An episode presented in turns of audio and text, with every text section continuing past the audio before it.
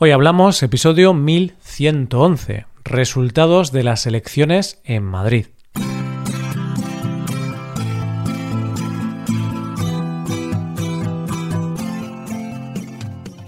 Bienvenido a Hoy Hablamos, el podcast para aprender español cada día.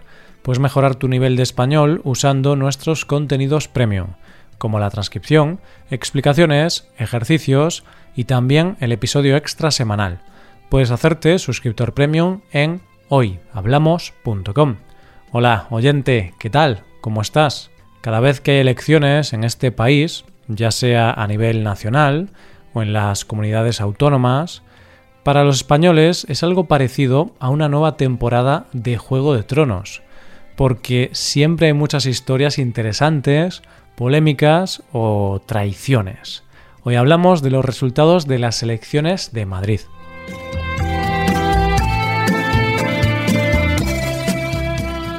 Hace algún tiempo, en un episodio, hablamos de cómo la realidad política de nuestro país se estaba pareciendo cada vez más a Juego de Tronos. Y en aquel episodio hablamos de mociones de censura, de Murcia, de Madrid o de Pablo Iglesias. Hablamos de muchas cosas y dejamos muchas preguntas en el aire. Pues bien, ha llegado el momento de despejar incógnitas y de responder preguntas porque vamos a hablar de una de las consecuencias de aquel intento de moción de censura. Y la primera consecuencia fue la convocatoria de elecciones en la Comunidad de Madrid, que como sabes es la comunidad en la que está situada la capital de España. Como ya se han producido esas elecciones hace unas semanas, vamos a hablar de los resultados de esas elecciones y de las consecuencias que vinieron detrás de esta noche electoral.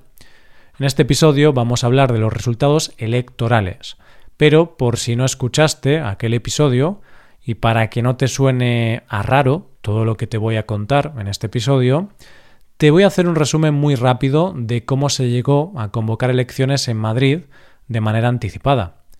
La Comunidad de Madrid estaba gobernada por Isabel Díaz Ayuso, que pertenece al Partido Popular, y que gobernaba en ese momento con el partido político de Ciudadanos. Eran sus socios del gobierno. Pues bien, ante el miedo de que Ciudadanos presentara una moción de censura contra ella, Díaz Ayuso decidió romper el gobierno y convocar elecciones, y se puso como fecha el 4 de mayo. En aquel momento, otra de las noticias bomba de esas elecciones fue que se presentaba como candidato el líder de Podemos, Pablo Iglesias, que en aquel momento formaba parte del gobierno de España, puesto que era vicepresidente del gobierno.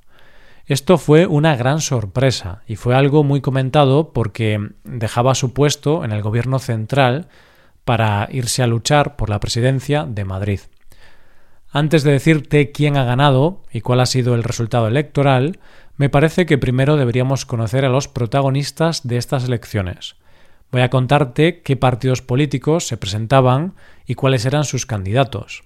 Como ya sabes, aunque generalizar no es lo ideal, normalmente cuando os hablo de temas políticos en España y sobre todo de elecciones, suelo colocar a los partidos en bloques de derechas e izquierdas para facilitar las cosas y sobre todo para que luego podamos entender más fácilmente las posibles alianzas y acuerdos entre partidos. Así que en estas elecciones los partidos principales del bloque de derechas eran tres. Partido Popular, con Isabel Díaz Ayuso a la cabeza, Ciudadanos, con Edmundo Val como candidato, y Vox, con Rocío Monasterio. En el bloque de izquierdas estaría el Partido Socialista, con su candidato Ángel Gabilondo, Podemos, con Pablo Iglesias, y Más Madrid, con Mónica García. Quizá el más desconocido para ti, oyente, sea el partido de Más Madrid. Para resumirlo de forma muy simple y sencilla, podríamos decir que es un partido que nació en el 2019 y es como una escisión de Podemos, es decir, un partido formado principalmente por antiguos miembros de Podemos. ¿Quién ganó las elecciones? Bueno, lo cierto es que más que ganar, podríamos decir que Isabel Díaz Ayuso, la candidata del PP, ha arrasado en estas elecciones, porque ha ganado con una gran mayoría. Hay que recordar que Díaz Ayuso ya era la presidenta de la comunidad, y ahora ha sido reelegida. Entonces, todo se ha quedado igual. Para nada, oyente. Aunque la presidenta será la misma, hay grandes cambios. Vamos a ver los resultados actuales y los vamos a comparar con los de las elecciones anteriores, para que veas los cambios tan abrumadores que ha habido. El PP ha conseguido la friolera de 65 escaños, frente a los 30 que tenían antes. Más Madrid ha conseguido situarse como segunda fuerza política al pasar de 20 a 24 escaños. El PSOE ha pasado de tener 37 a 24.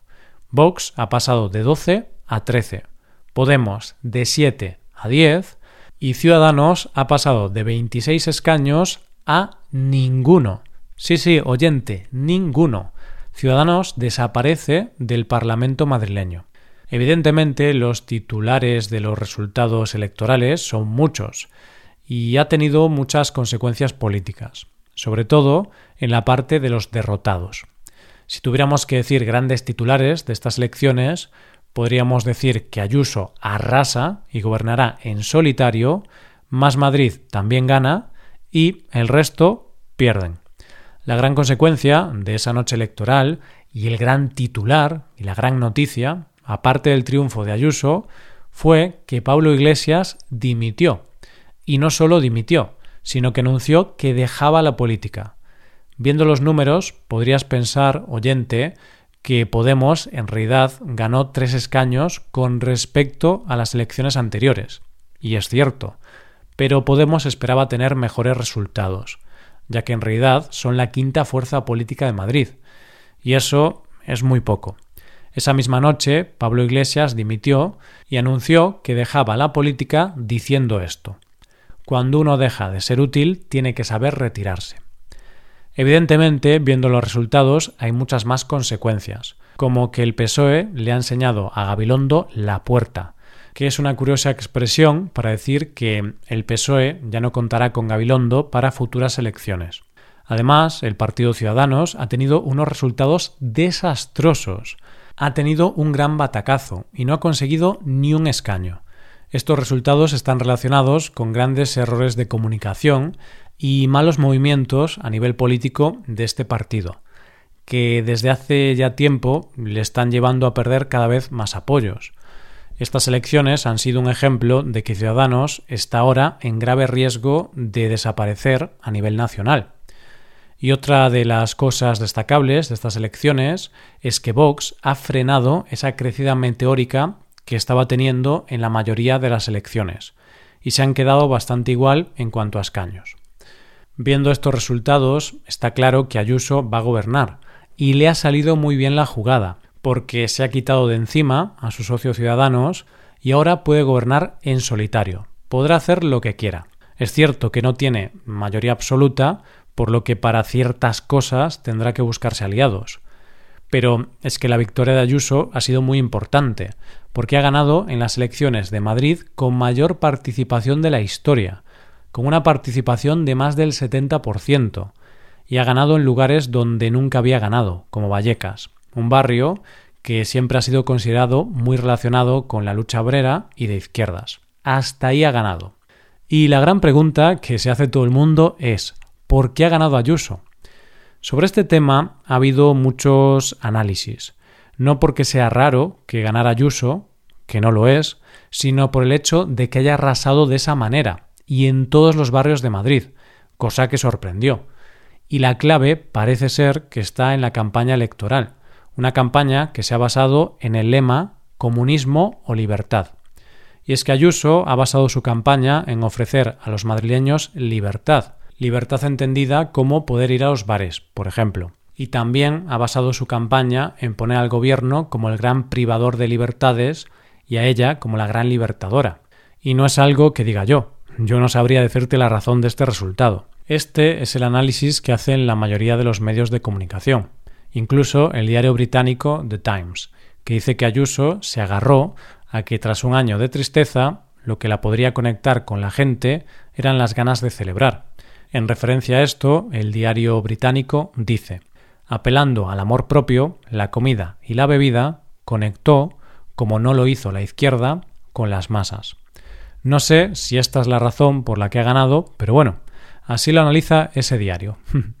y antes de acabar, podemos hablar de algunos problemas destacables que hubo en la campaña electoral. Por un lado, hubo agresiones en algunos mítines. Y por otro lado, varios políticos, como Pablo Iglesias o Díaz Ayuso, recibieron amenazas de muerte. Y quizá el momento más tenso de la campaña se produjo en un debate electoral entre todos los candidatos, menos Díaz Ayuso, en la cadena SER. En este debate, Pablo Iglesias le pidió a la candidata de Vox que condenara las amenazas de muerte que había recibido él mismo, donde había recibido cuatro balas con una nota que decía Tu tiempo se agota. La candidata de Vox se negó a condenarlo y Pablo Iglesias se levantó y se fue, diciendo que no iba a estar sentado en el mismo sitio que una persona que no defendía la democracia.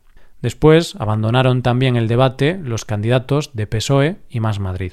Esto es lo que ha pasado en Madrid. Oyente, espero que este episodio te haya servido para entender un poco mejor la política española. Hasta aquí el episodio de hoy. Y ya sabes, si te gusta este podcast y te gusta el trabajo diario que realizamos, nos ayudaría mucho tu colaboración. Para colaborar con este podcast puedes hacerte suscriptor premium. Los suscriptores premium pueden acceder a la transcripción y ejercicios y explicaciones. Hazte suscriptor premium en hoyhablamos.com. Muchas gracias por escucharnos. Nos vemos en el episodio de mañana. Pasa un buen día. Hasta mañana.